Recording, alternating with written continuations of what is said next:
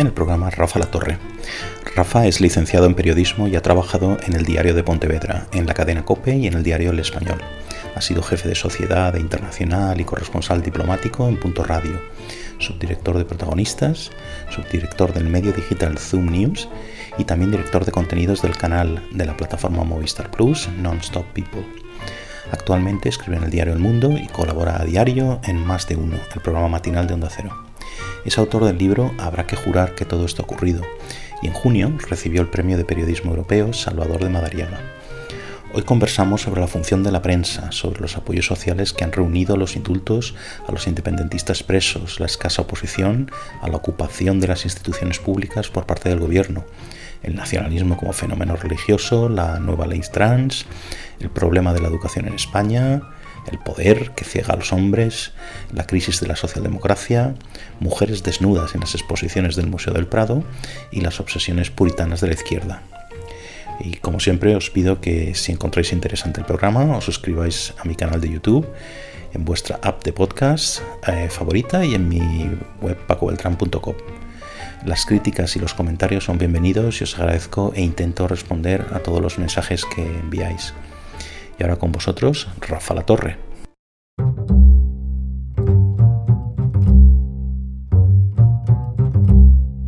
Rafa, ¿qué tal estás? ¿Qué tal? Pues nada, un placer estar contigo aquí. ¿Qué tal todo? Muy bien, muchas gracias. Eh, oye, lo primero, antes de que se me olvide, ¿vale? La felicitación tiene que caer porque te has recibido hace unos días el Premio Periodismo Europeo Salvador de Madariaga, o sea que, que bueno, enhorabuena.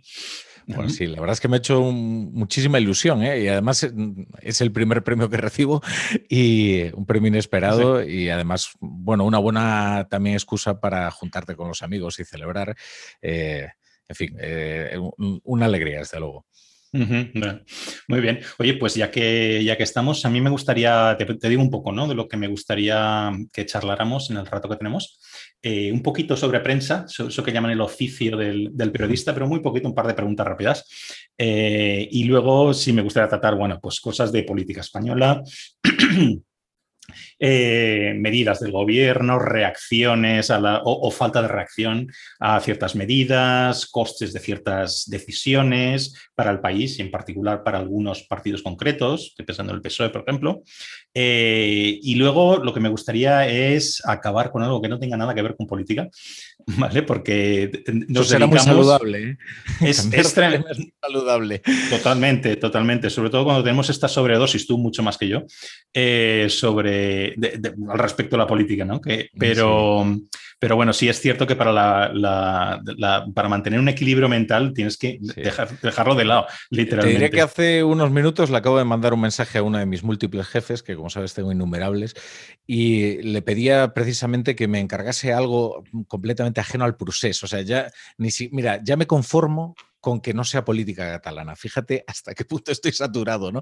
Pero sí, la verdad es que dejar aparcado un momento la política para nosotros que vivimos en esta burbuja hiperpolitizada, pues es, la verdad muy saludable.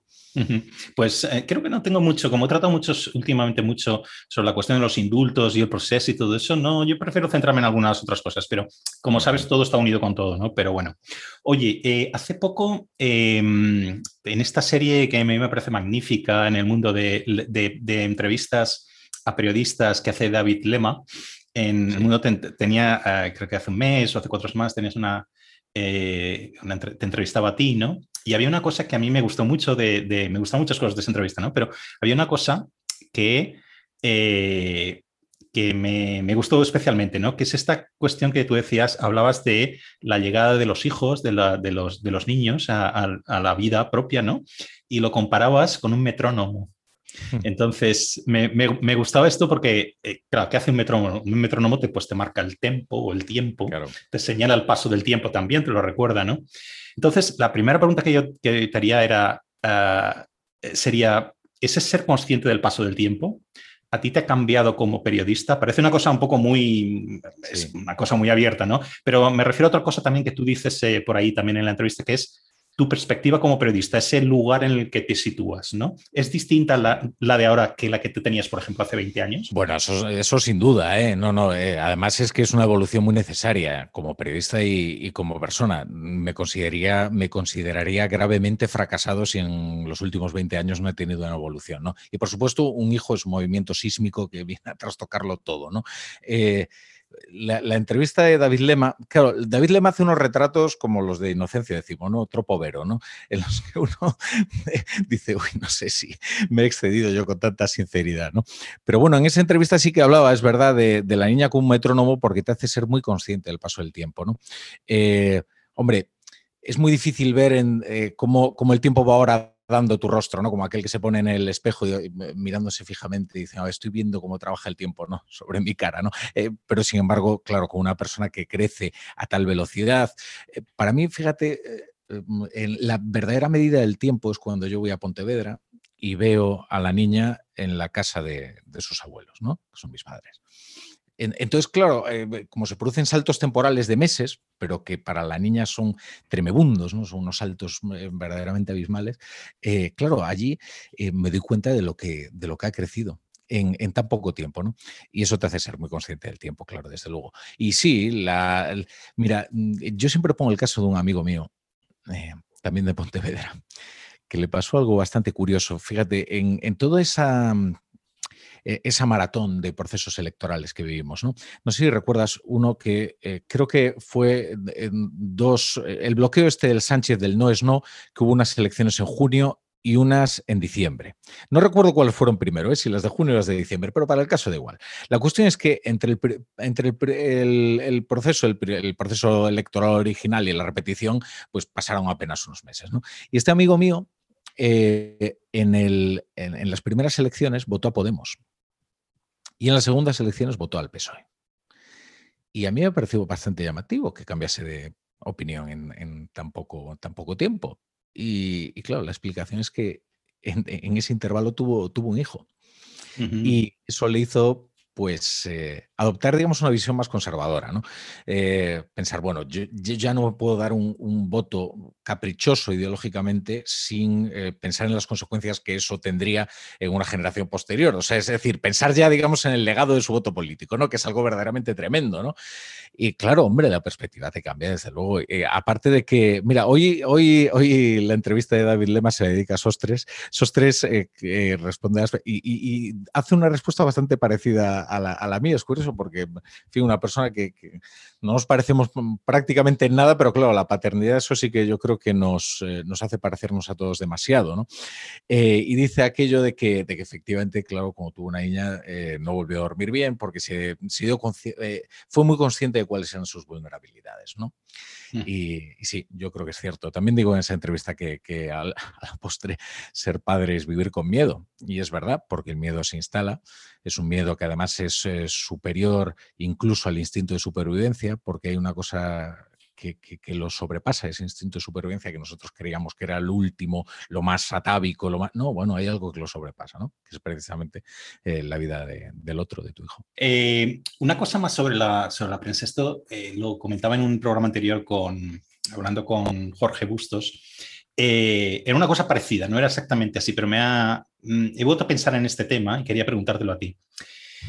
La función de, de la prensa, digamos, no sé si estás de acuerdo, soy demasiado pesimista yo, pero bueno, yo creo que ya nadie lee. Nadie lee. Yo no sé si antes se leía más, ¿vale? Pero hablo en general, ni libros, ni, ni, prensa, ni entonces. Eh, si estás de acuerdo o no estás de acuerdo en la premisa, ahora me dices, ¿vale? Pero ¿cuál es, tiene que ser la función de la prensa cuando ya pocos leen, ¿no? Entonces, una, una, una subpregunta aquí sería, ¿la prensa, la prensa escrita, eh, son la prensa escrita es como prescriptora o sois prescriptores los que escribís en prensa, no tanto de personas o del público, sino de otros medios. Eh, por ejemplo, televisión, radio, etcétera, tú estás en, todo también, o sea que, Y una segunda pregunta está un poco, eh, es distinta, pero, pero está conectada también.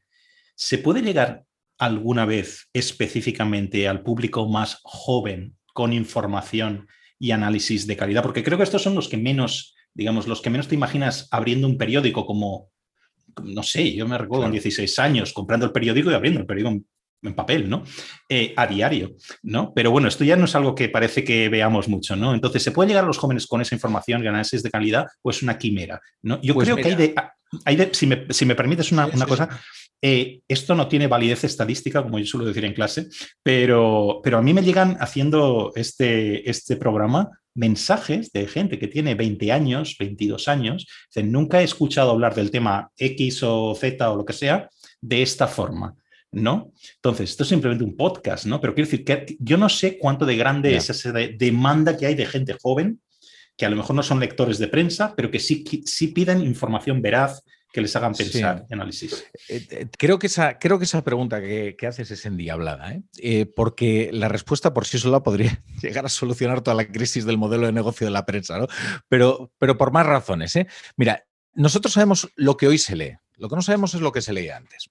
Antes no había una competencia en el mercado de la atención como la que estamos viviendo ahora. Es que los periódicos antes también ofrecían ocio, no solo ofrecían información, no solo ofrecían análisis. Es que el pasatiempo era un motivo bastante natural para comprar el periódico.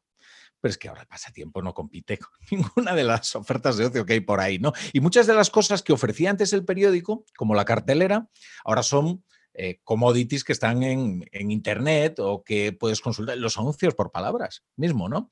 Es decir, es que el periódico eh, era, eh, digamos, tenía una gama de servicios verdaderamente notable y, era muy útil además de ofrecer información. Lo que no sabemos es cuánta gente leía la columna de Larra. Es que no lo sabemos, ni la de umbral. No, y, me aproximo más, ni las crónicas, la rueda de la fortuna de Jesús Cacho, ¿no?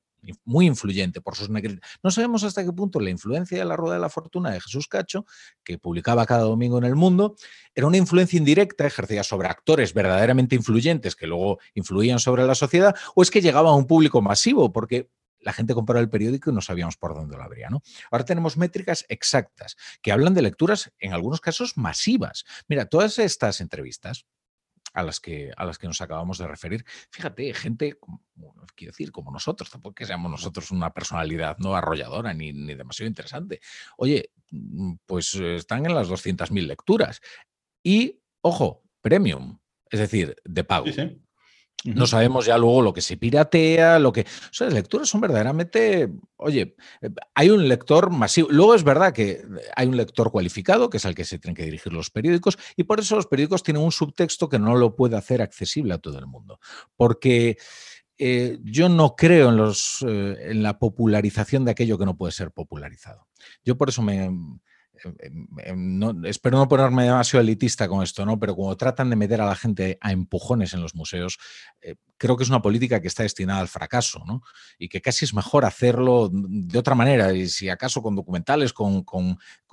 Eh, la gente tiene que eh, acceder a aquellos productos a los que quiere realmente acceder. Y oye, quizás hay que pensar que los jóvenes madurarán y algún día leerán el periódico, pero no tratar de eh, adaptar el periódico a unos públicos que en realidad jamás estuvieron ahí. Eh, y despojar eh, al verdadero público del, periódico, al verdadero lector de periódicos, de aquello que le hacía comprar el periódico. ¿no? Y yo creo que ese despiste que nos ha entrado a todos eh, es eh, puede llegar a ser bastante dañino para el modelo de negocio, para la influencia social del periódico. Yo creo que una cabecera, lo primero, tiene que ser consciente de su labor social. Esto es importantísimo. Porque ahora mismo eh, estamos viviendo una crisis eh, de identidad, pero no en lo que eh, de lo que todo el mundo habla. No, yo me refiero a que la gente no sabe quién es. O sea, yo el otro día cuando vi a Sánchez, en el, y perdón porque ya voy a lo de siempre, pero en el Teatro Liceo, Vamos, vamos, vamos. Y se levanta un maulet y le grita no sé qué. Y el otro, pues balbuciente, ah, no, respeto, no sé qué. Oiga, usted es el presidente de España es que usted nos representa, mal que nos pese, pero nos representa. Usted, estoy yo ahí arriba con usted usted se tiene que comportar como tal. Y creo que eh, la gente no se, comporta, eh, eh, esto es una generalización, ¿no? Por supuesto que hay personas que, asumen el cargo con, enorme dignidad y que, lo, y que llevan los, por ejemplo, el rey sin ir más lejos, pero, pero te das cuenta que hay mucha gente que no, no sabe muy bien lo que, lo, que, lo que está representando, ¿no? Una cabecera tiene una función social, tiene que creérsela, tiene que asumirla y tiene que ser coherente con esa función social y tiene que saberlo además. Y tiene que ejercer una influencia sobre un público más, más masivo, más popular, llamémosle, pero también sobre aquellas élites de la sociedad que van a intervenir en los asuntos públicos. Porque es que las élites de la sociedad se informan de lo que pasa a través del periódico. Tienen otras fuentes de información, en algunos casos más especializadas, tienen acceso a otros informes, a otros, a, productos, digamos, más, mm, mm, más precisamente elaborados para ellos, ¿no? Pero a la postre, mm, la fuente de información que, eh, que, todos comparten es el periódico, que es y sigue siendo una nación hablando consigo misma. Esa definición yo creo que sigue siendo imbatible. Vale, ahí va yo con, esto de, para quién sois prescriptores, los, periodistas que estáis en mm. prensa, sobre todo en prensa escrita, ¿no? Pero bueno, oye, ya que te has metido tú también en verdad, pues lo voy, a hacer yo, ¿no? Entonces, a ver, te voy a preguntar, eh, ¿cómo se consigue poner de acuerdo a la iglesia, a los empresarios, a los sindicatos, a una parte grande de la prensa, al PSOE? Tiene retranca esto porque lo de poner de acuerdo con una medida tan arbitraria, si quiere, para algunos, polémica para otros, como mínimo, eh, como los indultos, y poner de acuerdo a todos estos actores que te he dicho, incluso internamente al PSOE, ¿vale? Tiene tela, ¿no? Aquí evidentemente me estoy refiriendo, te estoy haciendo un guiño, si quieres, a tu artículo de hace unos días de los, los empresarios no existen. Y casi estoy cayendo yo en ese esencialismo que tú denuncias ahí, ¿no? Como hablando de los empresarios, hablando de los sindicatos. Bueno, pues cada uno será de su padre y de su madre, ¿no? Pero parece una cosa, para mí, en cualquier caso, curiosa, ¿no? Parece una cosa casi peronista. ¿Qué piensas? Es que sobre esto va precisamente mi columna de mañana, ¿eh? Por eso me, hace tanta gracia que me hagas la pregunta, porque te vas adelantado. Y es que creo que en España se está haciendo un experimento social muy interesante, ¿eh? que es un viraje frenético de la opinión publicada al mismo ritmo frenético que ha virado el presidente del gobierno, al que yo creo que no habíamos asistido un viraje tan, tan dramático en, tan poco tiempo, yo creo nunca, nunca jamás. Eh, con lo cual la opinión pública queda completamente descolocada, si te fijas. La opinión pública se mueve mucho más lentamente. La opinión publicada ha demostrado, oye, una capacidad de viraje que yo quisiera una lancha motora. La, opinión pública es casi más como un transatlántico, ¿no? Va virando tranquilamente, ¿no? Y una vez das el golpe de timón, luego es muy difícil corregirlo, ¿no? Y a eso estamos asistiendo ahora como vemos las encuestas, ¿no? Por ejemplo, pero ese experimento social por el que una parte de, no, una parte muy considerable de la opinión pública ha quedado enajenada mm, del debate, ¿no? Sánchez no se dirige a la mayoría de los españoles que se han considerado porque los son damnificados por el procés, ¿no? Que son aquellas personas que vieron comprometida su soberanía, que somos todos a la postre, también por cierto los independentistas, pero bueno, ellos lo hacen con gusto, ¿no? Eh, no se ha dirigido a ellos. Esto es un experimento social verdaderamente extraordinario, porque además se basa en eh, subestimar eh, lo traumático de un proceso de extranjerización masiva como el que se produjo en 2017. Yo cito mucho el libro de David Jiménez, que me parece extraordinario, el de 2017. así, Sabes que él te cita a ti a su vez, ¿no? En el ah, libro bueno, que escribiste antes. Al final estamos aquí ya en casi un, un, diálogo todos, ¿no? Entre, entre nosotros. Pero, pero sí, es muy interesante porque, porque creo que da la medida de hasta qué punto fue uno de esos eh, hitos históricos, y esta vez sí estamos utilizando la expresión eh, de una forma rigurosa y precisa y no como cuando lanzamos fuegos, de artificio. ¿no? Eh, yo creo que Pedro Sánchez em, es, em, ha demostrado hasta qué punto es frágil la institucionalidad española y lo hizo desde el primer día. Pedro Sánchez consiguió mm, eh, erigirse como presidente tras una moción de censura con, ¿qué? 85 diputados. 85 diputados y con eso fue capaz de eh, hacerse eh, de una manera bastante firme con el timón del Estado. ¿no? Es decir, y de ir, eh, además, debilitando los contrapesos. Todos, ¿eh? Todos. Empezó, digamos, con opinión pública, publicada de, la izquierda, por supuesto, con todos los, mm, todas las aduanas democráticas que tenía el Partido Socialista y que, y que lo defenestraron en, su día por hacer una diez millonésima parte de lo que terminó haciendo. Y ahora ya vamos, eh, oye, vamos avanzando, pero es que eh, va avanzando como una máquina segadora por la institucionalidad del Estado sin que los contrapoderes estén demostrando ninguna fortaleza. Y eso, la verdad, es un cuadro bastante deprimente de la democracia española. Yo siempre digo que el peor legado de Pedro Sánchez es una nación inmunodeficiente. Y sí lo creo, es que creo que ya hemos llegado a ese punto. Es una nación inmunodeficiente, sin resistencias, sin, sin capacidad para, responder a algunos embates democráticos que son verdaderamente, mm, fin, con un espíritu muy autocrático. Eh, que el, ¿Quién nos iba a decir a nosotros no ya que fueron a indultar a los nueve del procés antes de que el cabecilla fuera juzgado?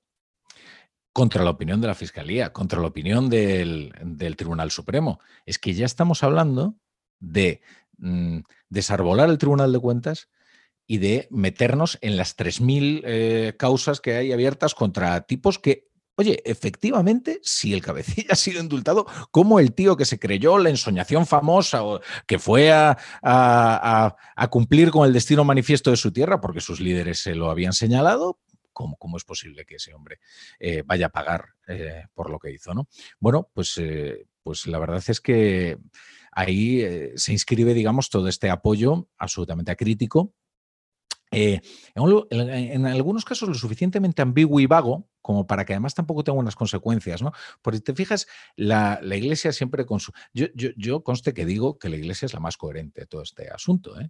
O sea, yo creo que eh, si precisamente el nacionalismo ha arraigado en aquellas tierras donde la religiosidad es más rica, es porque, digamos, está emparentada, ¿no? En una forma eh, extramaterial, ¿no? De, pensar, ¿no? O sea, de, bueno, de salvífica y, basado en una serie de abstracciones eh, em, eh, en las que el nacionalismo y la iglesia, bueno, pues se encuentran cómodos, ¿no? Pero en las que, mm, en las que no puede discurrir la conversación pública porque eso forma parte de la, esfera íntima. ¿no?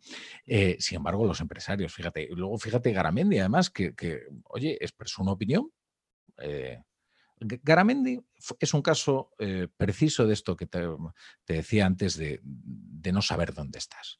Es decir, Antonio Garamendi fue un programa única y exclusivamente porque es eh, quien es en la COE. Nada más. Porque Antonio Garamendi, eh, como persona, bueno, nos interesa, no sé, pero un ámbito mucho más restringido, no en el ámbito al que se dirige Espejo Público de Antena 3, que creo que fue el, programa que, lo entrevistó. Y allí expresó una allí se extralimitó con una opinión personal que no representa en absoluto a los empresarios. Es más, que, usurpa su representación, porque luego aquí nos inventamos representaciones paralelas de los, eh, de, los empresarios. No, perdone, los empresarios se, se, representan a sí mismos. Otra cosa son sus intereses quienes los defienden. Y muy diferente es lo de la iglesia, donde efectivamente efectivamente una estructura vertical y el obispo, bueno, pues, eh, pues fija una, una doctrina y, todos han de seguirla y digamos, el excéntrico es el sacerdote que se sale de ella, pero el empresario, nadie tiene por qué pensar políticamente por un empresario, no desde luego Aramendi. Y el artículo 7 de la Constitución que señala Pedro Sánchez lo señala explícitamente. El problema es que alguien dice algo y nadie recurre a las fuentes.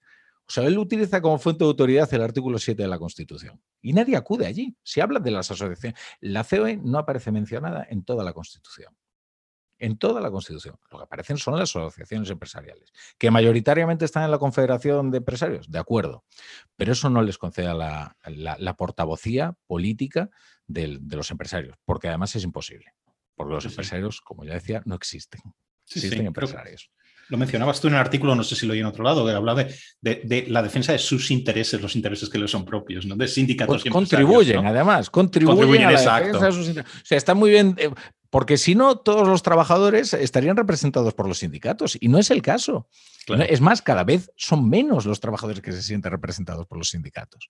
Esto es como, tú te acuerdas cómo era lo de la ley Sinde, una cosa maravillosa, ¿no? Que de repente decía, Ángel González Sinde se reúne con la Asociación de Internautas. Hombre, la Asociación de, Pero a ver cuándo hacen la Asociación de Consumidores de Oxígeno, porque, o sea, internautas somos todos, ¿no? Digo yo.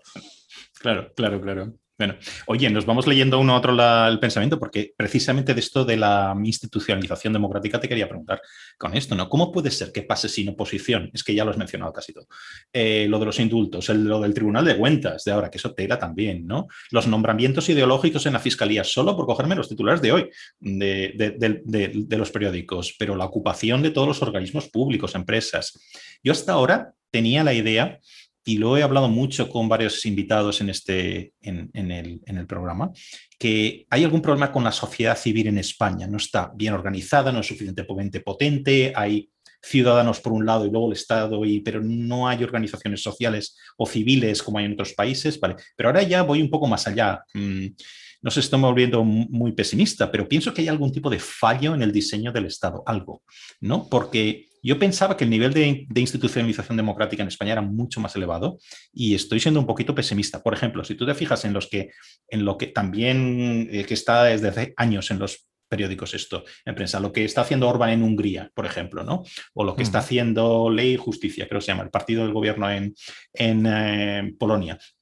Hombre, pues puedes pensar, narices se están llevando por delante todas las instituciones de una democracia liberal porque no hay realmente una, una tradición democrática, ¿vale? Pero España, pero es que está pasando exactamente lo mismo, por lo menos en espíritu aquí. Y se suponía que aquí sí hay una solidez mayor, ¿no? Sí, yo intuyo que, ocurren varias cosas. Desde luego, nos pilla ya con la democracia talludita como para andar diciendo que no tenemos tradición democrática, como para asumir, no, perdón. Yo ya apuesto por, eh, digamos, eh, un refuerzo de la autoestima del español. No, disculpe, usted ya tiene años suficientes de democracia como para ser responsable de lo que ocurre. Igual que el votante, al que hemos despojado de toda responsabilidad sobre, eh, sobre lo que eligen las urnas y, al que, sin embargo, hay que hay que, como dice, esto es una palabra horrible, pero al que hay que empoderar, hay que decirle, no, usted es mucho más responsable de lo que usted se cree o de lo que se le han hecho creer, ¿no? En España hay un problema también de las élites, ¿eh? Un problema secular de las élites. Eh, hay un problema también de, transformación de la sociología franquista, o sea, un, gusto por el caudillaje que yo, eh, la verdad, y, por la verticalidad, ¿no? En el que parece que el, fíjate cómo se invoca el consenso como un valor sagrado. Oiga, es que en la democracia es eh, la convivencia de varios disensos. Es que el consenso no es un valor en sí mismo. O sea, el consenso puede estar perfectamente equivocado. El consenso significa única y exclusivamente unanimidad que por cierto, no es que, es que mucho, ni mucho ni poco consenso, es o hay consenso o no hay consenso. Y, desde luego el consenso no es un valor democrático en sí mismo. Yo sí creo que hay unas convenciones eh, democráticas que todos, bueno, debemos asumir de una manera implícita y que nos deben atar a todos. Pues hombre, evidentemente que hay que tener un respeto por los derechos de los demás, que la soberanía nacional no se puede compartimentar, ni se puede fragmentar el demos. Convenciones que creíamos eternas y que de repente en 2007 se tambalean. ¿Cuál es el verdadero problema de 2007? En España hay una apisonadora la opinión que es el, PSOE. El PSOE es una máquina creadora de hegemonía, por decirlo aquí en los términos eh, grancianos. Y, eh, es una apisonadora de hegemonía, es un, eh, digamos, es el gran homologador de los, de los discursos. y el PSOE, que en el año 2017 mantiene, recordaba yo el otro día, no solo en el año 2017, oye, en el año, cuando sale la sentencia del Estatuto 2007, hay que leer un artículo de Zapatero en la vanguardia, celebrando la sentencia del Estatuto. ¿eh? Y, diciéndolo, eh, el, trabajo que han hecho los jueces y lo perfectamente adecuado que es eh, el fallo ¿no? del Constitucional. Por ejemplo, pero de repente se pone a virar el PSOE y se pone a atacar una serie de convenciones que se sostienen precisamente porque los dos grandes partidos con opciones de gobierno las sostienen. Porque si ellos van con, o atentan contra esas convenciones, esas convenciones necesariamente se tambalean. Yo no creo que tenga que haber un derecho positivo, digamos, sobre... No, no, si basta con que cada uno, en fin, nos creamos que efectivamente que hay unos valores democráticos que, debemos preservar. Luego es verdad que nosotros en nuestra arquitectura institucional el mismo proceso de la transición que tantas virtudes tuvo, claro, alguna compensación tenía que tener, ¿no? O sea, alguna debilidad tenía que tener.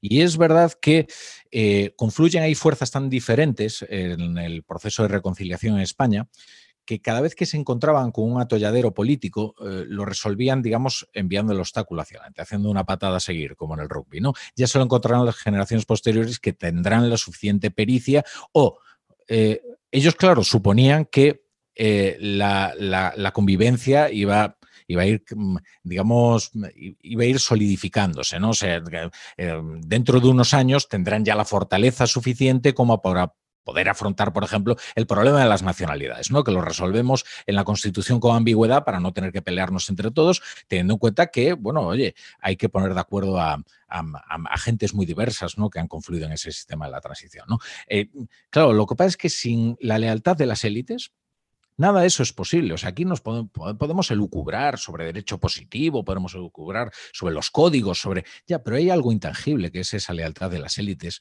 Eh, que en España ha faltado, desde luego. Eh, es que antes hablábamos de los curas y de los empresarios. Es que hay que ver el papel que han tenido ambos, ambos, pastores y empresarios, en el País Vasco y en Cataluña. Esto lo señaló Arcadio Espada el otro día, yo creo que con mucha inteligencia. Es que tanto unos como otros en el País Vasco y en Cataluña tuvieron un papel eh, muy, eh, digamos, mucho, mucho más raso que eso que llamamos ahora la, sociedad civil, sin que la sociedad civil, por favor, ¿eh? porque aquí hubo movimientos minoritarios de la sociedad civil en el País Vasco con gran heroicidad y también espoleados por el, por el dramatismo, por, por la sangre, por la muerte. En Cataluña se vivió una paz que se parecía mucho a la necrosis. Eh, en la que en algunas zonas confundir paz con lo que se estaba viviendo en, algunas zonas de estas que dicen que ya han desconectado, era como confundir un cementerio con una urbanización. ¿eh? O sea, evidentemente, si eh, Alberto Adella no se va a vivir a Jafra, allí no pasa nada y vivimos en paz. Pero es que eso no es paz. Es que Alberto Adella puede vivir en Jafra sin que le molesten y sin que eso agreda al resto de eh, vecinos eh, de Jafra que se sienten agredidos, pero no por lo que Boadella haga en Jafra, no, sencillamente porque ponga sus pies en Jafra o porque tenga una casa en Jafra. Y no consideran que, y fíjate además la justificación que hacen a la hora cuando les entrevistan y cuando le digo, oiga, pero ustedes, dice, bueno, ya, pero es que aquí había una plácida unanimidad que este señor ha venido a romper y en eso no les quito razón. ¿eh? No, con su mera existencia además, no con el hacer que parece una cosa de, actuar, ¿no? sino ser.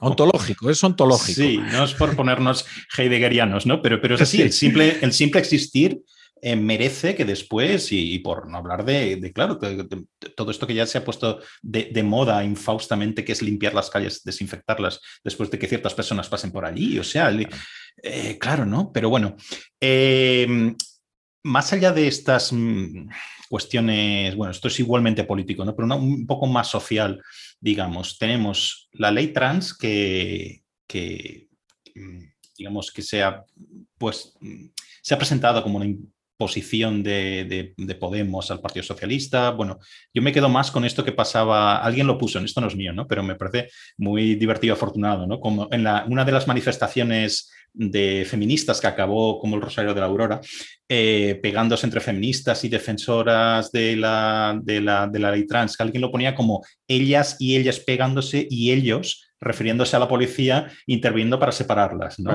Entonces, me parece realmente divertido, ¿no? Porque, pero bueno, eh, como mínimo estas cosas, más allá de estas historias, van a llevar un caos a los juzgados de cuidado, de cuidado, ¿no?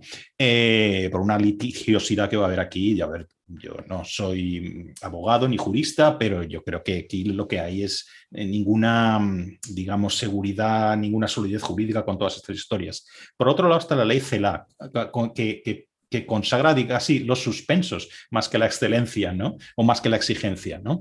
Castells, lo la misma historia con los, eh, hablando de que las notas son elitistas, etcétera, en la universidad. Tenemos también la ley de memoria histórica, que literalmente es una ley que va a penalizar mm, opiniones, ¿no? Yo creo que esto, tú pensarás en otros casos, pero yo creo que esto es casi inaudito, ¿no? En la democracia en España, ¿no? Que mm la que tenemos ahora, ¿no? Mm. Y no son comentarios desafortunados, sino que esto, son legis esto es legislación, o va a serlo muy pronto, con consecuencias muy concretas, ¿no? Mm. Sobre los, sobre los ciudadanos que, que disientan, ¿no? De todo esto. Entonces, lo que te planteo aquí es, son simplemente, es una cuestión de torpeza, digamos, que tenemos unas... Em, digamos, un gobierno, unas gobernantes que realmente no saben cómo hacer las cosas, o, y yo no soy muy apocalíptico, ¿eh? o aquí hay un plan coordinado para imponer un determinado orden social por decreto. Yo, yo creo que no hay un plan coordinado, ¿eh? ni en esto ni, ni siquiera en Cataluña, ¿eh? que parece, hay mucha gente que ve casi una hoja de ruta trazada que nos lleva hacia... No, no, no. Eh, si el verdadero problema de, de, la ley trans, yo en el tema de la ley trans me he metido poco porque eh, considero que es lo suficientemente compleja, digamos, como para dejar hablar a gente como Pablo de Lora, que lo entrevistaste aquí y que es y vendrá otra vez, vendrá otra vez para hablar de interesante y que lo explica todo además muy bien, ¿no? Eh, hombre, soy capaz de advertir, ¿no? Digamos, las contradicciones en las que entra el movimiento feminista con una ley trans que eh, el borrado de género y el hecho de que mm, se relativiza hasta cierto punto la existencia, mm, se relativiza o se anula la existencia del sujeto histórico, ¿no? Que da sentido a un movimiento emancipador del, del, feminismo, ¿no? O sea, todas esas contradicciones es, es evidente, pero a mí lo que me alarma eh, fíjate, es que, eh, que una cuestión como la autodeterminación de género sea algo sometido a transacción táctica. vamos a ver. Eh, es una cuestión suficientemente mm, grave, trascendental, esencial, esencial en el sentido estricto, como para que esto no esté sujeto a una transacción táctica de la política. Es que si, si, ves cómo ha discurrido la negociación, el debate sobre la ley trans no ha llevado a ningún sitio concreto. No, el debate sigue y prueba de ello es la virulencia con la que se expresan los activistas en la calle. Estos episodios que acabas de, referirte, ¿no? El que tiene que separarlos la policía. No, no, es que el debate no ha llegado a ninguna conclusión es que la ley trans sale por una cuestión de transacción táctica política dentro del gobierno de coalición y, y, además todas las crónicas lo leen así, ¿no? A mí eso es lo que me parece verdaderamente alarmante con todas estas cosas. Bueno, aparte de que evidentemente la cosmovisión que tiene Irene Montero no puede ser la que prevalezca en la sociedad española. Yo lo siento, porque además que nos estén vendiendo eh, la cosmovisión de Irene Montero como algo novedoso es, algo verdaderamente mm, eh, fabuloso, porque es la regurgitación de todas las teorías universitarias que llevamos conociendo desde hace muchísimo tiempo, muchísimo tiempo. Y claro, por supuesto, desde luego que hay que eh, trabajar porque una persona que, cambia de género esté completamente integrada en la vida, no sufra absolutamente ninguna discriminación, pero aquí estamos hablando de cuestiones lo suficientemente graves como para que eh, la reflexión sea profunda y no esté en la superficie de la política sobre si conviene o no conviene, porque efectivamente, como decías, esto va a tener unas consecuencias sociales. O sea, en fin, ninguna ley es inocente, ¿no? Pero algunas que tocan, digamos, eh, la concepción misma de lo que es el hombre y la mujer, es que fíjate hasta qué punto es radical la divergencia que se produce en el Consejo de Ministros que ni siquiera están de acuerdo en lo que es una mujer. Pero, oiga, es que todo eso, digamos, todo empieza por ahí. Pónganse ustedes de acuerdo, sírvanos ustedes una definición y luego ya a partir de entonces podremos discutir un debate. Pero Carmen Calvo no tiene la misma idea de lo que es una mujer que Irene Montero. Y esto es importante. Y ya respecto a los condicionamientos biológicos del sexo absolutamente inatacables. Eh, vamos a ver, evidentemente, ¿cómo vas a poder, em, cómo vas a poder defender la simetría penal de la ley de violencia de género eh, si luego dices que el género es una afinidad electiva, ¿no? O sea, si cualquier persona, Vamos a ver. No, no, eh, eh, a mí la ley hay, ya te digo que, en fin, no, trato de meterme en las sutilezas de la ley porque, porque me gustaría, en fin, estudiar más y tener una opinión más experta y por eso hay gente que, lo sabe. Pero sí que hay graves contradicciones y sobre todo que hay graves contradicciones que tiene que resolver el Consejo de Ministros cada aprobarla. Que por cierto, el Consejo de Ministros es una opinión colegiada. O sea, el Consejo de Ministros no sale de ahí una ley y dice, no, es que se votó, el otro decía, es que se votó por unanimidad, pero ¿qué leches de unanimidad?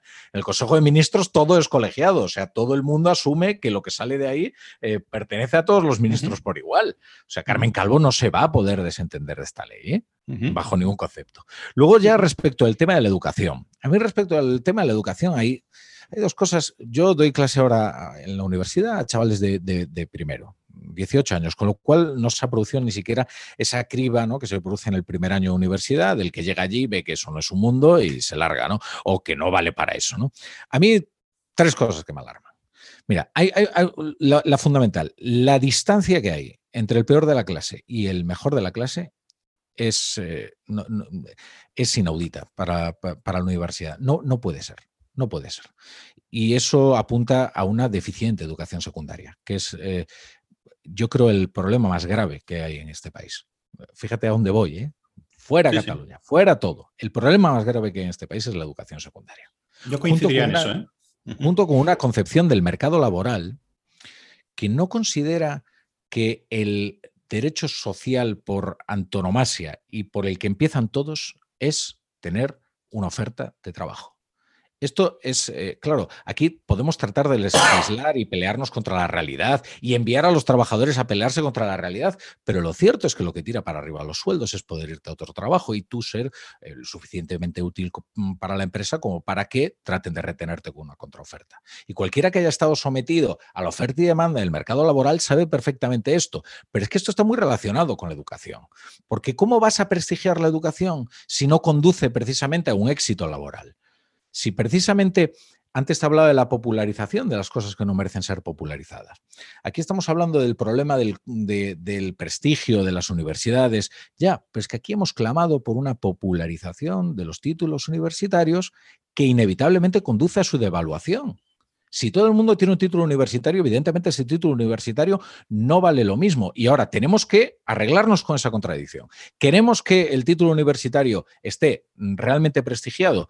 Eh, vamos a tener que renunciar a, la democratización eh, de la universidad en la que hemos caído, en la que efectivamente parece que, bueno, eh, pasar cursos, digamos, es un trámite perfectamente normal, ¿no? Y no una condición necesaria, ¿no? Para, para obtener el título. A mí es un tema, de verdad, el tema de la, de la educación me alarma, porque como te decía, la brecha tan tremenda que hay entre entre el, malo de la clase y el, el, mejor de la clase es mucho mejor que, el, mejor de mi generación, porque además tiene herramientas a su disposición que le permiten sacar toda su potencialidad. Y yo los veo, yo tengo alumnos absolutamente brillantes, pero brillantes como en mi clase no había gente así, o sea, con, idiomas, con capacidad, con recursos, gente tremenda. Pero también advierto que una desigualdad tremenda que nace en casa, que es que um, mucha gente, no, no, los brillantes en realidad son brillantes a pesar del sistema, del sistema que tenemos.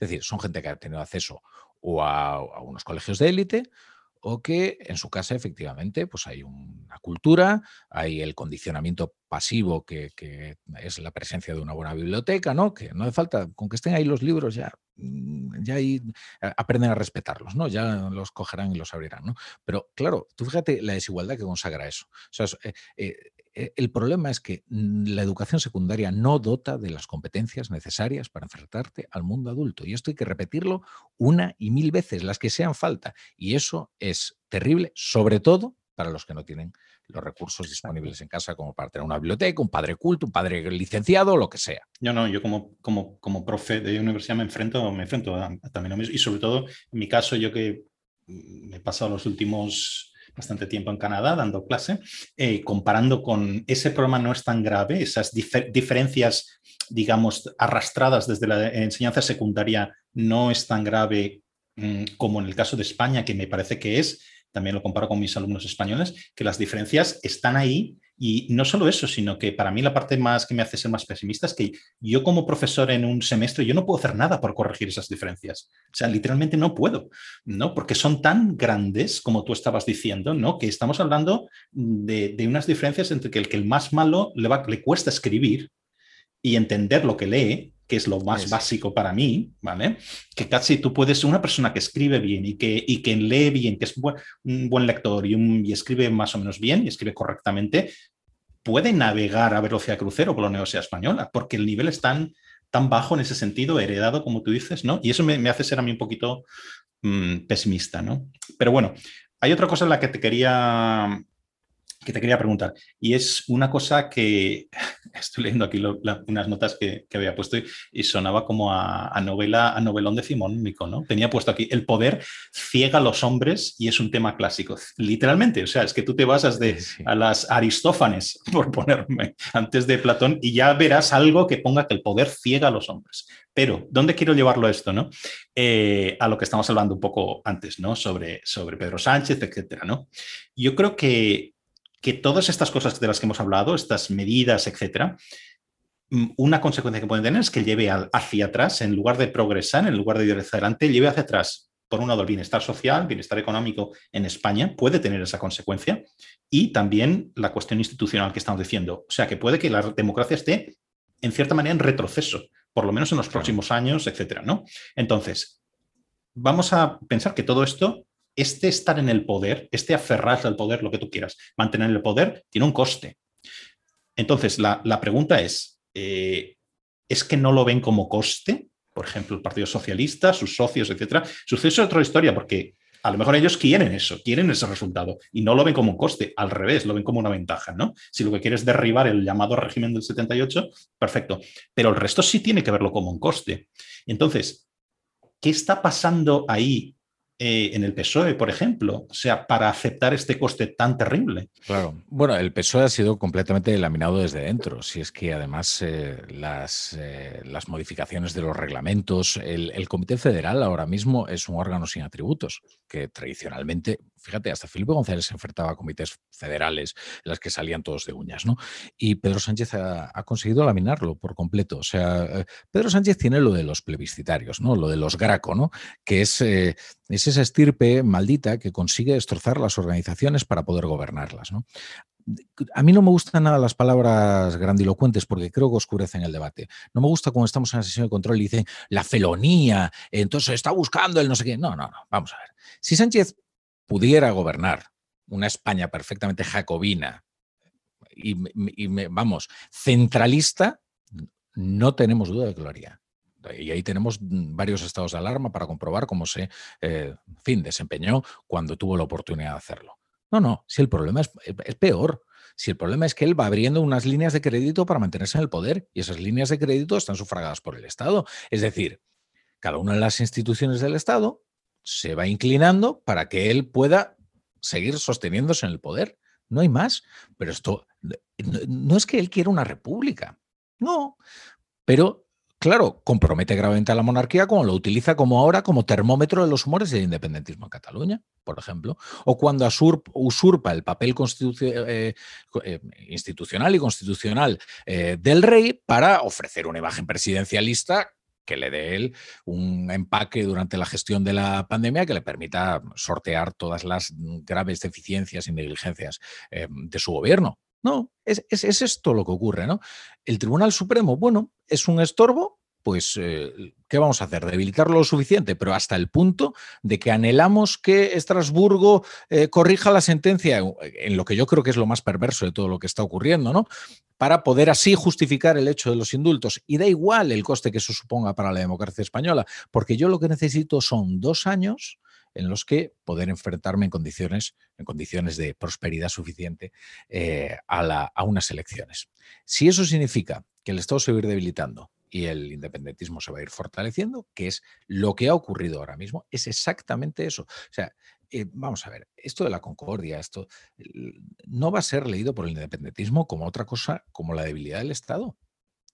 La concordia, si tú efectivamente quieres, viene precedida de una serie de políticas que permitan corregir eh, los, eh, eh, graves, eh, los graves atentados contra los derechos de los castellanoparlantes en Cataluña, por ejemplo, y ahí empezamos a hablar. No, pero todo eso es terreno conquistado al mar. Todo eso es terreno conquistado a la normalidad, es la normalidad, ¿no? Entonces tú haces una oferta unilateral de concordia, ¿no? Que además la principal palanca de negociación, que son los indultos, la antepones al diálogo, con lo cual tú llegas a la mesa completamente inerme. Eh, es todo un dislate. Pero yo no, no creo en esas grandes palabras de la fe. Si yo creo que todo es mucho más eh, por diosero, mucho más precario, mucho más miserable que todo eso. Eso es, fíjate, mira, cuando llega Sánchez al, gobierno y hace el gobierno bonito, esto es la plataforma esta. llamo plataforma porque yo decía, esto no es un consejo de ministros, esto es una plataforma electoral. O sea, Sánchez llega al gobierno con 85 diputados, sabe perfectamente que es imposible gobernar España con esas condiciones y ¿qué dice? Yo voy a hacer una plataforma electoral eh, aquí en el Consejo de Ministros, nombrando a una serie de gente, ¿no? Y oye, con todos estos ministerios es artillería propagandística suficiente como para que yo... Y efectivamente el diagnóstico estaba acertado. Hay otro ingrediente más. Cuando Sánchez llega, todo el mundo se mete con él por el tema del Falcon y cree que son los aires de grandeza esa, que algo de eso habrá, pero también hay una voluntad por aparecer como para que la gente se crea que es el presidente. Él eh, se retrata con todos los símbolos de poder presidencial. El, supremo es el poder volar por los aires con el, con el Falcon eh, y acudir a... Y claro, y efectivamente se aparece como un presidente. Como un presidente con unas aires de... Pues, pues eso da igual. Señores de cabeza ya se perdonarán, pero él lo que necesitaba era que la gente viera en él a un presidente investido, ¿no? Y, eso lo consiguió, ¿no? Y yo creo que eso le, define bastante. O sea, yo ahí me gusta mucho analizar el sanchismo por su, eh, por su primera etapa, su primerísima etapa, ¿no? Que es esa, eh, eh, ese, tramo segundo de la legislatura que comienza Rajoy, porque no inaugura legislatura la moción de censura, muy cortito, muy cortito. Pero, pero en el que ya se, muestran graves indicios de, por dónde va a discurrir Sánchez. Oye, a ver, una frase que, que es mía y tú mm, me gustaría que me dijeras si, si estás de acuerdo, estás de acuerdo o no. Yo creo que el PSOE ha pasado de Partido Socialdemócrata, así desde principios de los 80, digamos, renuncia al marxismo, etcétera, ¿no? Eh, un partido socialdemócrata clásico, si quieres, o clásico como era en los 80, quizá en los 90 en Europa, por ejemplo, a un partido que abjura de la socialdemocracia y sus tótems, eh, persona, eh, para convertirse en dos cosas, en un partido populista y en un partido nacionalista o cuasi nacionalista. ¿Vale? Y ahí cierro la comilla. ¿vale? Mm. Yo creo que esto es algo que no es propio únicamente del PSOE, que pasa mucho con las, o está pasando mucho con la socialdemocracia en Europa, Eh, excepto lo del nacionalismo, que esto es algo propio, esto es, es, algo que tenemos solo nosotros, ¿no? Entonces, ¿Tú estarías de acuerdo en esta, en esta diagnosis o en qué parte estarías de acuerdo o ninguna? Estoy en parte de acuerdo. Lo que pasa es que creo que, no hay que prescindir del carácter plebiscitario de Sánchez. Es que eso lo marca todo y el plebiscitario no tiene por qué abrazar una política demasiado coherente, ¿no? sino que sencilla. Fíjate, eh, un ejemplo de plebiscitario de libro, ¿no? que es cuando Pablo Iglesias se muda a la navata, al chalet, ¿qué hace? Someterlo a las bases. ¿no? hacer que su problema, su problema personal sea el problema de las bases de Podemos, ¿no? Eh, que eso es lo que hace Sánchez en el fondo con la nación, ¿no? Decir, oye, mis, problemas los voy a convertir en vuestros problemas, ¿no? Dividir a la nación para poder gobernarla, ¿no? O sea, que no creo que tenga tanto que ver con las políticas socialdemócratas, liberales, porque Sánchez ha sido todo ya, o sea, no, no es, eh, eh, si se nos ha presentado como el general Patton delante de una bandera rojigualda que pensábamos que aquello iba a iniciar una especie de, no sé, de nacionalismo o de, no sé, de de, carlismo moderno, no sabemos muy bien lo que, que iba a hacer, pero vamos, que, el hombre, no, no, yo, yo, yo no creo que, el, problema efectivamente es que en Europa está desapareciendo la socialdemocracia. La socialdemocracia... Em, digamos, la, oficialidad socialdemócrata, ¿no? Porque a la postre en Europa casi todos somos socialdemócratas. O sea, la socialdemocracia es el, agua en el que flotamos los peces europeos, ¿no? O sea, eh, está ahí tan presente que, no nos damos cuenta de que está, ¿no? Porque llevamos todo el día, o siempre. ¿Quién cuestiona en España, ¿no? Los servicios públicos. ¿Quién cuestiona? ¿Quién, fíjate, qué partido, qué partido en España se atreve a decir que las pensiones tienen que bajar? ¿Qué partido? Mira, aquí hay una cuestión bastante interesante. Hay un partido liberal en España todavía, que se llama Ciudadanos. Ni siquiera en este momento Ciudadanos se atreve a dar ese paso. Como yo creo que el otro día hablaba con alguien de Ciudadanos que no puedo citar, pero que es una persona importante allí, y decía, oye, igual deberíamos eh, de renunciar de una vez a ser un cacho al party, porque es absolutamente mm, delirante pretender serlo con 10 diputados, y empezar a abrazar algunas políticas realmente liberales eh, que envíen un mensaje a la gente, eh, de decir, oye, es que esto solo, solo lo abraza Ciudadanos. Y aparte es ajeno a todo populismo, porque decir, señores, a un cuerpo electoral como son los pensionistas, señores, es que aquí hay que hacer algo con esto. Porque fíjate, en España, por ejemplo, que no hablamos mucho de, la, de los problemas de los jóvenes y tal. hablamos de los problemas de los jóvenes y jamás decimos la verdad que alguno, solucionar algunos de esos problemas de los jóvenes supone eh, poner en cuestión algunos derechos instalados de las generaciones que los precedieron. Y bueno, pues fíjate, ahí tienes algunas políticas, ¿no? Que, en España, por esa inercia nuestra, eh, bueno, muy proteccionista con el trabajador, no, nos atrevemos a, asumir. Entonces yo, eh, fíjate, en Francia el, Partido Socialista desaparece. Yo también tengo una teoría, ¿eh? y es que cuando tú tienes un liderazgo tan, tan férreo, tan marcado como, como Sánchez, que te ha obligado a unas torsiones tan tremendas, mm, es muy difícil sobrevivir a él. ¿eh? O sea que yo al PSOE post Sánchez eh, le auguro le auguró una etapa muy difícil, porque hay muchas cosas que no se le van a perdonar. ¿eh?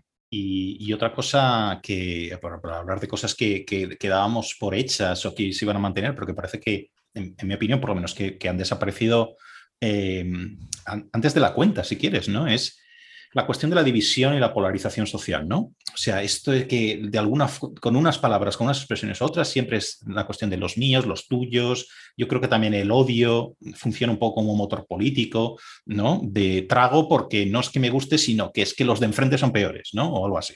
Bien, creíamos que esto se superó una transición, pero igual no.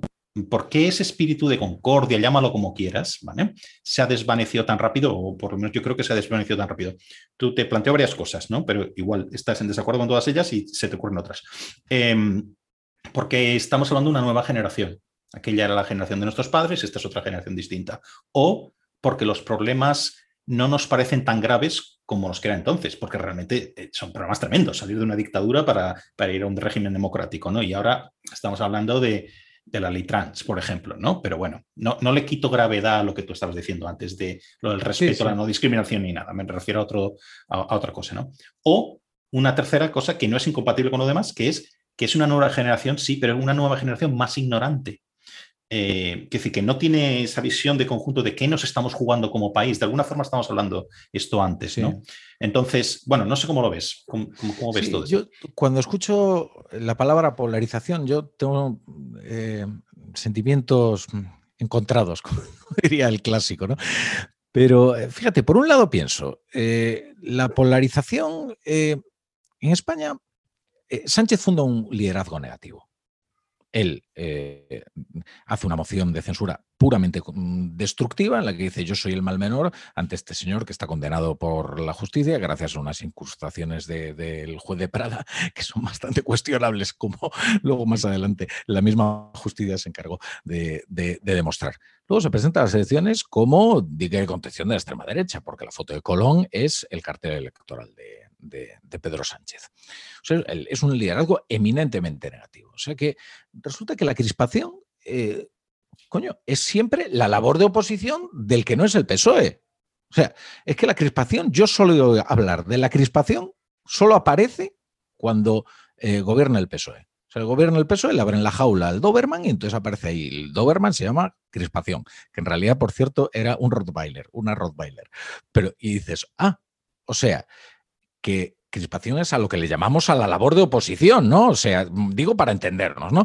Este es el primer sentimiento que me provoca. Evidentemente la polarización siempre es un atajo, un momento en el que tú puedes excitar los ánimos bastante fácilmente con unos, porque tienes unos mecanismos y además conoces bastante bien los, los resortes, la polarización te evita dar muchas explicaciones. Por no hablar siempre de Sánchez, oye, Teodoro García Gea salió de algunas respuestas en las ruedas de prensa diciendo que si Podemos no sé qué, eh, pero oiga, pero, pero usted no me está tomando por idiota. Efectivamente, te están tomando por idiota, porque la, polarización asume que una adhesión incondicional de los tuyos, que te van a perdonar todo porque no eres el otro. Punto, no hay más. Entonces, eh, sí, pero, pero, pero a la vez eh, pienso que quizás deberíamos eh, saber discrepar mejor y, saber entender mejor que el otro puede tener una idea y que la puede expresar además apasionadamente y que en el debate público a veces se producen esto pasó en Cataluña, ¿no? Ahora que estamos en la catalanización del debate en España, ¿no? Pero pasó en Cataluña cuando de repente, por ejemplo, Josep Borrell eh, utilizaba una figura retórica como aquello de la. Es que no me acuerdo cómo fue, si la no fue la desinfección, pero fue algo como. ¿Desinflamación o algo así? No, dijo algo así como que primero hay que curar, dice, antes, ah, las heridas, las heridas. Hay que desinfectar las heridas, no sé qué, tal, tal. Y entonces decía el nacionalismo, fíjate, utiliza la figura retórica, los nazis. dice, oiga, perdone, usted tiene la exclusividad de la metáfora en España, porque aquí, si nos ponemos literales todos, nos salimos vivos, ¿eh? O sea, yo entiendo, hombre, que los límites tienen que tener unos límites, ¿no? En el debate público. Pero bueno, también tenemos que aprender a discrepar sin que parezca que el salirse de unos marcos, que además cada vez son más estrechitos, eh, te sitúe extramuros del sistema, ¿no? Oye, eh, pues, y el ejemplo de la ley trans es, que, oye, es que, es que eh, hemos pasado a que si tú criticas la ley trans, eres un transfobo. Eh, pero oye, si estás a favor, alguien te puede acusar de estar en contra de las mujeres, ¿no? O sea, o de ser una especie de... ¿Esto qué es? O sea, machirulos opresores o aliados del neoliberalismo contra eh, transfobos y, odiadoras porque ya tienen sus privilegios. Eso es una cosa verdaderamente absurda, ¿no? Pero es que en esos términos se está moviendo el debate, ¿no? Y, la verdad es que es bastante, no, sé, yo creo que deberíamos poder discrepar mucho más libremente. Pero bueno, aquí el ejercicio de la discrepancia tampoco es que, tú fíjate aquí, la, intelectualidad se mueve con unos corsés verdaderamente, mm, eh, en fin, firmes, ferros o, apretados, apretados, quiere decir apretados. Oye, un par de preguntas más para acabar y, nos, si te parece, ¿vale? Y, nos, y nos, salimos de la, de, la, cosa política, al final hemos hablado muchísimo. Bueno, todo es político, ya lo sabes y eso, ¿no? Pero bueno. Ah, yo, eh, que no, ¿eh? No, no, todo es político, nada. No, no, no, de verdad. Pues todo vamos es político, nada. Vale, vale. Bueno, pues a ver si te parece político o no esto. Eh, con la cuestión de, a ver, aquí es que hay tantas cosas. Eh, y, engarza un poco con esto que estamos hablando también del, de la cuestión del debate, los límites del debate, etcétera, ¿no? Con todas las eh, ideas, vamos a ponerlo así, o mm, eh, ideas woke o teorías woke o no sé qué, con las prohibiciones es que llevamos también, a causa de la pandemia también, un año y medio de prohibiciones tremenda. Yo la mayor parte lo he vivido fuera y puedo comparar, ¿no? Pero esto parece que un invitado mío del otro día decía, es que aquí en lugar de que el gobierno, las autoridades, diga, en general, ¿no? Buscaran pues una, un comportamiento virtuoso de los ciudadanos, eh, para respecto a la pandemia, lo que, lo que le han hecho es cargar de prohibiciones y usted no puede hacer esto y no puede hacer lo otro, y estas son las multas. Bien, la otra cosa distinta, la prohibición del humor incorrecto, por ejemplo, ¿no? La regulación, la penalización de los piropos, la regulación del juego sexual, esto del sí hasta el final y todas estas historias, ¿no? El neopuritanismo. O sea, y el otro día fui a ver la exposición esta que levantó tanta polvareda de pasiones mitológicas en el Prado, porque ya se me acababa, y pensé, ¿dónde está este problema? es magnífica, es una maravilla. El único problema que tienes es que, que ya me hubiera gustado que hubiera más salas y fuera más grande, ¿no? Pero... más mujeres desnudas. Que no... Exacto, ¿dónde está el problema de las mujeres desnudas? Es que es de risa, ¿no? Y luego hay otra, yo no sé si esta la recuerdas, eh, hubo hace unos meses una comisión parlamentaria, y no sé de qué estaban hablando, pero había una diputada del PSOE, me acuerdo, no recuerdo su nombre, en la que se estaba quejando allí del acceso tan fácil que tienen los quinceañeros a web Fernández. Vale, a Pornhub. Y no sé si recuerdas el momento, la forma en la que mm, eh, recitaba todos los posibles títulos y prácticas eh, que, a los que los quinceañeros podían tener acceso, ¿no? Parece, ahí había un buen un estudio mm, sesudo, ¿eh? casi con un poco símbolo, con el síndrome de Estocolmo, casi, pero bueno, bien.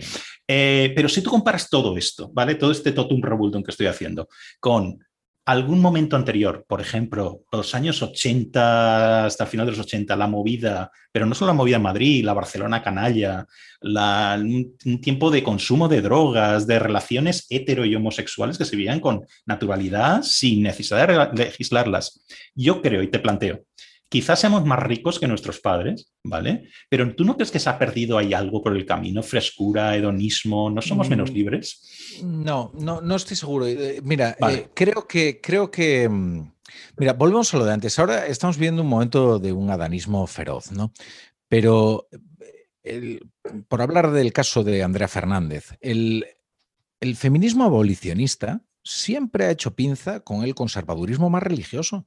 En Estados Unidos eso lo, lo que pasa es que, bueno, eh, eso lo vivíamos aquí con, mucha más distancia, ¿no? Porque los debates sociales eran otros y tardaban muchísimo más en, exportarse de Estados Unidos al, resto del mundo, ¿no? Pero terminaban llegando, ¿no? Pero el feminismo abolicionista siempre se ha encontrado en un cruce de caminos con el conservadurismo religioso, porque en el fondo, oye, tiene una concepción, eh, eh, digamos, teleológicamente, ya no vamos a poner tal, eh, diferente y tal, pero bueno, que en, algún punto desde luego coincidente, ¿no?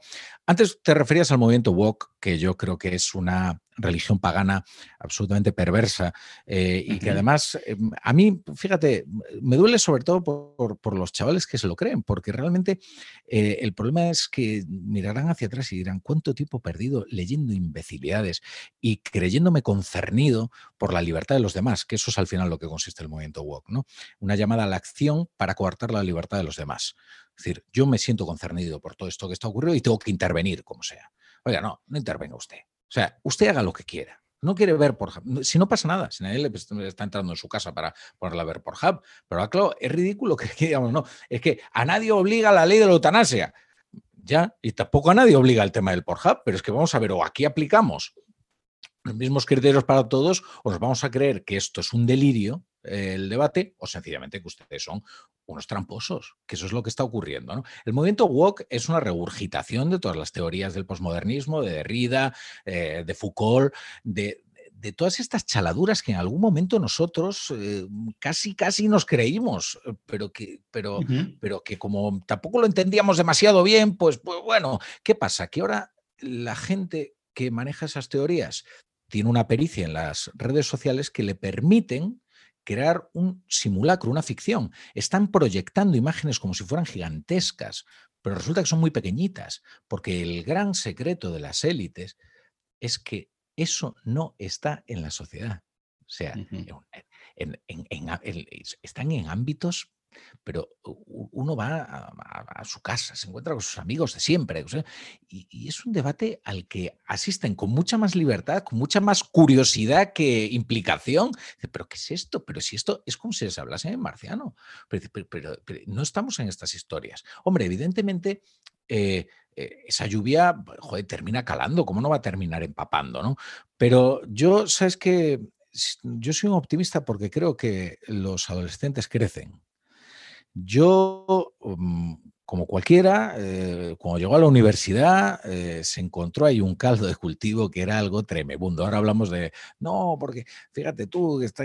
oye, perdona, yo recuerdo la socialización de tanta gente con el rock radical vasco, ¿eh? O sea, no, no, es que, oye, digamos, eh, inspiraciones perniciosas para los jóvenes, felizmente superadas con la edad, han vivido todos, todos, absolutamente. La teoría woke está, eh, el movimiento woke, es, una religión pagana que les está llevando los peores años de sus vidas en luchas absolutamente ridículas, eh, liberticidas y además que atentan sobre todo contra, contra, contra su propia libertad, contra su propio disfrute, contra su propio placer, contra su propia relación con los demás. ¿no? Em, yo creo que ah, el verdadero problema del, del, movimiento woke es que ha llevado un auto compadecimiento general, ¿no? No hay nada peor que compadecerse a sí mismo. Ahí es donde ya se liberan todos los monstruos, ¿no? Porque cuando tú te consideras una víctima de la sociedad y que la sociedad tiene una deuda contigo y que tú eres un acreedor además muy, eh, muy dolido y tal, entonces sí que ya tu relación con, los demás se, pervierte por completo. Pero ya te digo que yo tengo la... Em, luego es verdad que aquí ha ocurrido algo que es bastante, bastante en fin, doloroso, ¿no? Que es que mm, eh, a los adolescentes siempre, siempre se les estafa igual, mediante el elogio. ¿eh? no he conocido los movimientos políticos más nocivos hacia una exaltación de la juventud, casi religiosa, hacia una, un canto a la juventud eh, grimoso, lírico y mentiroso. Porque es mentira. Y entonces yo cuando la gente se dirige a los jóvenes como, no, somos nosotros los que tenemos que aprender de vosotros. Vosotros sois los que tenéis que enseñar a la sociedad. Sois la vanguardia. No, perdona. No, la vanguardia de la sociedad, felizmente no son los jóvenes, a los que la juventud se les curará y albergarán ideas mucho más cabales y mucho más racionales. Yo lo que lamento es que todos estos jóvenes tengan un grado de exposición tal que nosotros estemos viendo lo que se cuece en sus cabezas, porque antes la adolescencia era un fenómeno que se llevaba de una manera mucho más íntima, ¿no? Y entonces esas perturbaciones que ocurrían ¿no?